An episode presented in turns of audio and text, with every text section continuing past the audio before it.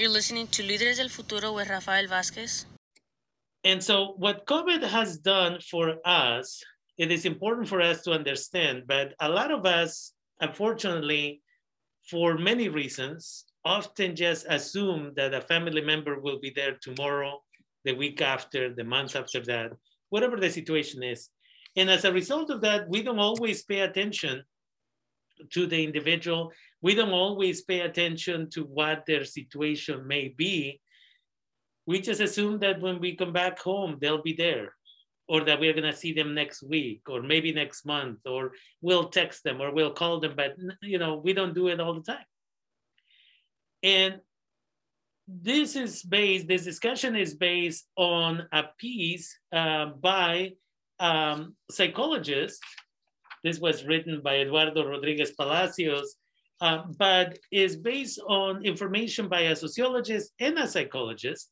And we'll start with the first piece, and that is the consequences for the elderly as a result of COVID the reality is that individuals who are elderly may live alone uh, or may live in a facility where they are being taken care of.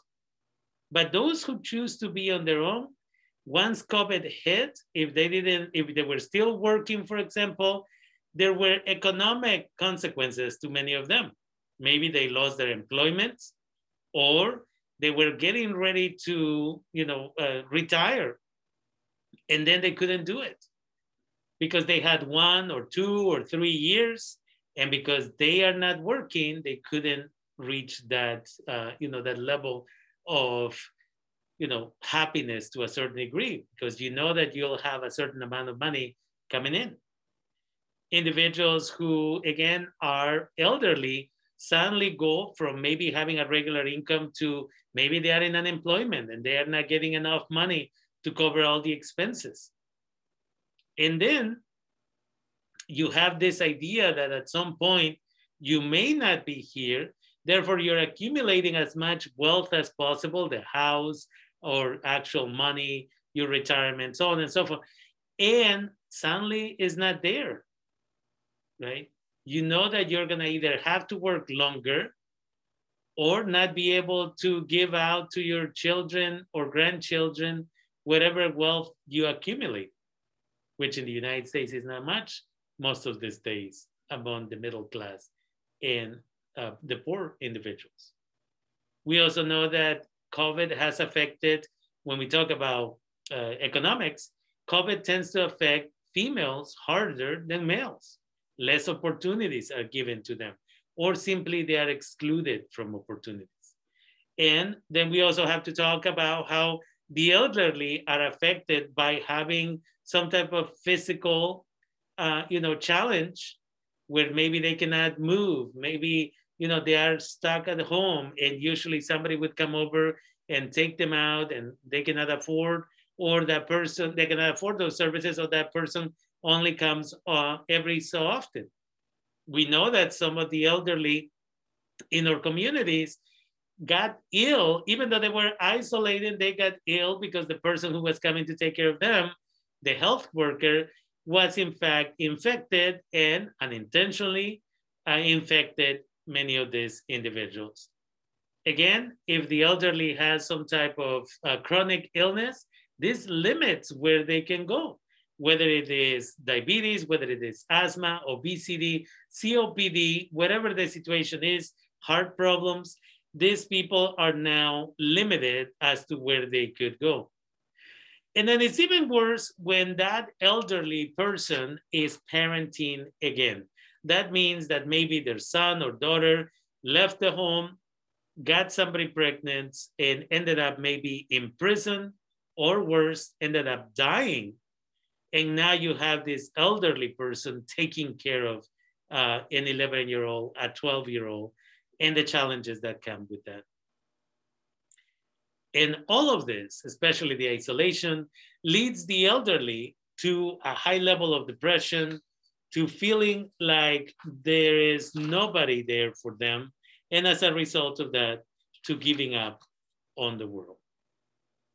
And those are items that we need to pay attention to. as much as with the elderly where you live. Again, do you have access to resources? If you need to go to the store, do you need to take one, two, or three buses to get there? Who do you rely on? Do you have anybody who will take care of you? And this is where I stop for a second and remind you that again, if you happen to live next door or a couple of blocks away from an elderly person, you can always, you know, leave your information, right? Disinfect that piece of paper, that note, whatever, and leave that information at the door and say, My name is so and so. I've seen you around. I used to see you around walking around the neighborhood. And I want to let you know that every week or every Tuesday or whatever day I go to get my groceries. If you would like me to either take you in my vehicle, I will wear my mask, I will disinfect my car ahead of time, uh, and I can take you. Or you tell me what you need, and I will make sure to disinfect the food, put it in double bags, and then we can bring it to your home, leave it at the porch, and whenever you're ready to pick it up, you can take care of it right? We need to do more of that. And not all the elderly are going to be okay with it, and that's fine. But again, that brings us to the other piece. And in the second piece, Eduardo Rodriguez Palacios interview uh, Maria Guadalupe Iglesias Ramirez, who is a psychologist at the Autonomous University of Nuevo Leon in Mexico. And what he talks about is the steps of mourning the death of someone. And it says the mourning process is has five steps. And the first one is denial, right?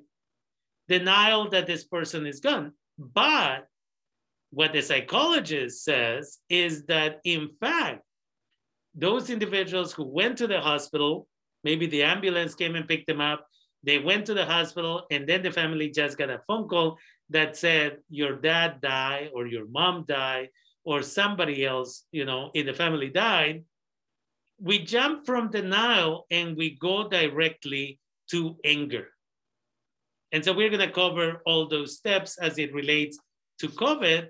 And so, what the psychologist Maria Guadalupe Iglesias Ramirez says, it says there are five steps in the mourning process of somebody passing. The first one, again, denial. And in this situation, it's not just denial that it didn't happen or, oh my God, I cannot believe that it happened. It's more about you question it. How sure are they that this was my father, my mother, my uncle, my cousin, whomever it is? Maybe it was somebody else and they made a mistake and they called the wrong person. Why? Because you were not at the hospital to get the news, right? You were not there. You did not see the doctor. You did not get to see the body. And as a result of that, individuals take longer in this step. Hope that they're going to get a different phone call and say, I'm sorry, we made a mistake it wasn't your family member. And that in itself creates a lot of additional and unnecessary trauma on the people that stay behind. The second one is anger. In this step, again, is the thoughts of why did this have to happen to my family member when they were taking care of themselves. Again, an example of this would be that elderly person who was staying at home by themselves in their own home, and then somebody was going and taking care of them, maybe a higher help. And later on, they got COVID because the hired help, the caretaker, ended up, uh, you know, bringing COVID into the household. So then your anger is like, why did it have to happen to this person when they were taking care of themselves? Yet I see pictures, I see video, I hear stories. My coworkers tell me that they keep going to parties, that they keep, you know, not wearing their masks, that they're not taking care of themselves. Why did it have to happen to this family member? That's the level of anger that is unhealthy that is the level of anger that combined with denial can extend the process or even prevent the process of mourning the death of a family member. And this denial, this anger can be so destructive that the individual may end up suffering themselves a mental health breakdown, their uh, body's ability to fight disease and the virus itself may be challenged, and they may get sick later on when they are exposed because, again, their body's um, immune system is in danger. Or they may end up taking, uh, you know, unnecessary risks, or they may start consuming alcohol, drugs, uh, lead to domestic violence, or arrest because they were drinking and driving. It's just, again, one of those things where it can be a slippery slope. And then sadness. The psychologist Maria Guadalupe Iglesia Ramirez tells us that sadness is different when you don't get to see that person, when you don't get to go to the uh, funeral home, maybe, when you don't get to go to the burial. The sadness that says, maybe I should have done more, right? And at the same time, I wonder if they suffer a lot. I wonder if they felt alone because we couldn't be in the hospital when they were passing away. I wonder if we could have done more to protect them. I feel bad because maybe I should have told them far more times how much I love them. Why didn't I hug them right before they were taken away by the ambulance, let's say? That is, again, a process that can be very destructive. And then the next step in the mourning process when we lose somebody is negotiation. And in this step, over time, hopefully you've gone from denial and anger uh, and you go into negotiation. And the goal is that you get to the point of saying, I accept that this individual is not here. I accept that I did whatever I could. And maybe instead of the person was taking care of themselves, they were being neglectful and they were out there. I did what I could, but I couldn't do more without exposing myself and maybe dying. So there's this negotiation that has to happen. And the last one is acceptance. That when you receive the ashes, perhaps, of a family member, right, you can start accepting it and that they're no longer here and you can start the true healing process.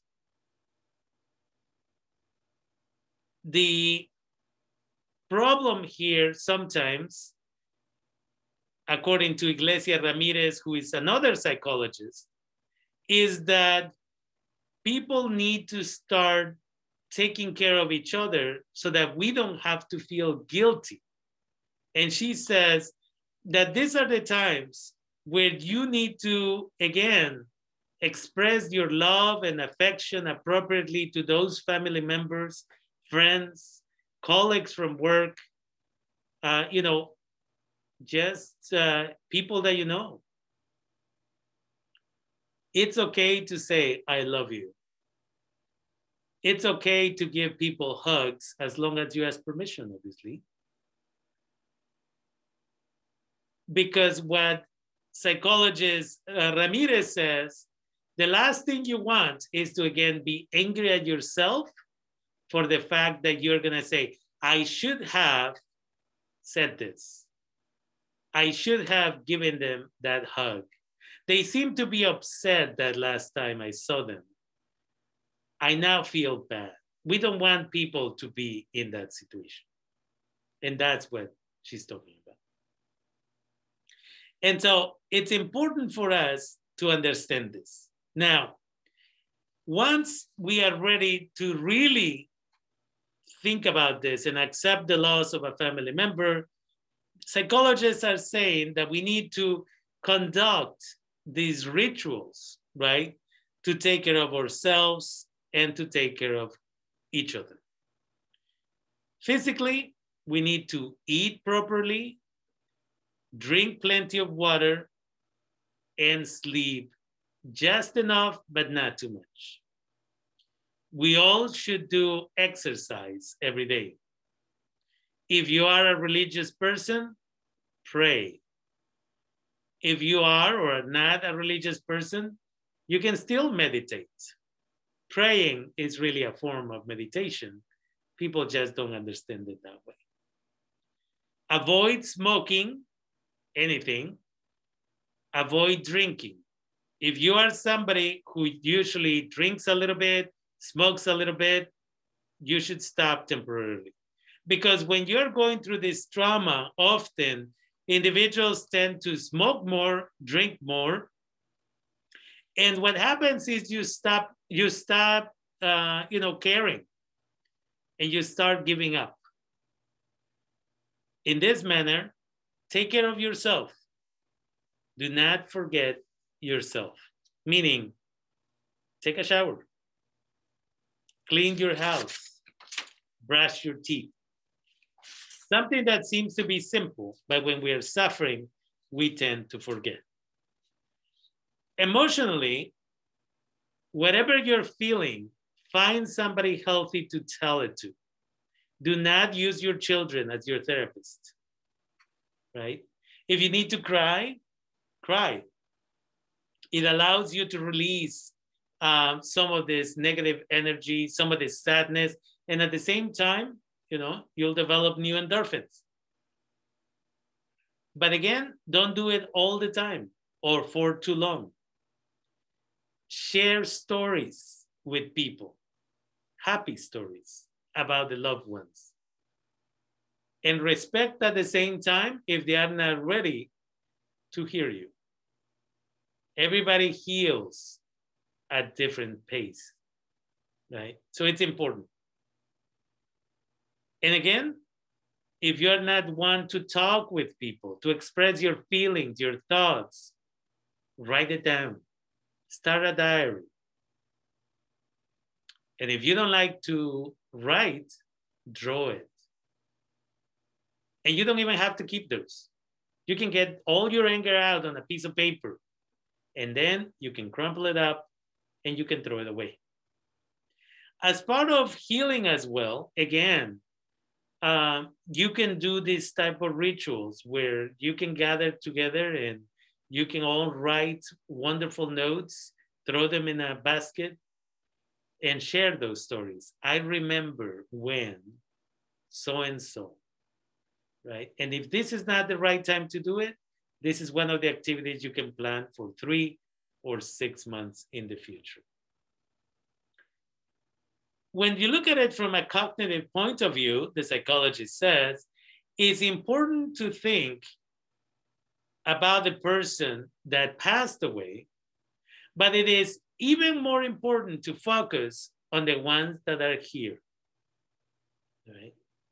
Sometimes what we do is we focus ourselves so much on those who have departed that we start neglecting our children, or spouse, or loved ones. And sometimes we start neglecting ourselves, as I mentioned before, or our careers. They wouldn't want us to do that. Okay? That's important. And finally, from a spiritual point of view, dedicate some time to meditation again, praying if that's what you're into. It's important that you clarify what you think how you feel, go within yourself. Again, if you need to get in touch with a higher being that you believe in, do so. It's important to feel, to have those feelings, but at the same time, we must begin the process of healing. In the words of again, psychologist Maria Guadalupe Iglesias Ramirez. She says, during these times of the pandemic, the whole society is mourning. Not just because we have lost a family member, many of us have lost our jobs, many of us have lost our daily routine, many of us have lost the freedom to go outside and feel safe. Many of us have lost the ability to give each other a hug. For the Latinx community to be able to shake hands at the beginning of a meeting or an encounter and at the end of such as a form of love, affection, or simply respect. Many of us have lost our favorite activities, whether it was taking a break every weekend and going to watch a movie at the theater and just be in community with hundreds of literally strangers often. Many of us, right, have lost the ability to go to a place of worship and be in community with those individuals. Or children or adults who used to go to class have lost that ability. For teenagers and children, that's where you learn socialization. That's where you learn how to be respectful, when to sit, when to get up, how to ask for something, so on and so forth. You learn it at home and you practice it at school. For those of us in education who teach, right? I teach uh, two classes and it's really uncomfortable to be on Zoom and be teaching. That's not what my class was designed to be. My class is supposed to be a hands-on, I'm here, I'm here with you, let's do activities together. That's what it is. It's very uncomfortable. It leads to anxiety. Anxiety for the students, anxiety for myself. We are all suffering. And acknowledging this is the first step. I tell my colleagues, I don't usually call them students, I call them colleagues. I, in class, I tell them, I acknowledge what I feel, and I give them the opportunity to express what they feel in writing exercises. I refer them to therapeutic services and other resources. That's how you take care of your community. And so I invite you to take the time. I invite you to analyze your thoughts on this. And again, it's important that we take care of each other during this difficult time.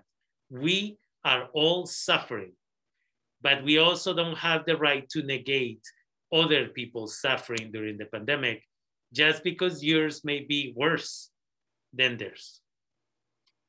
Thank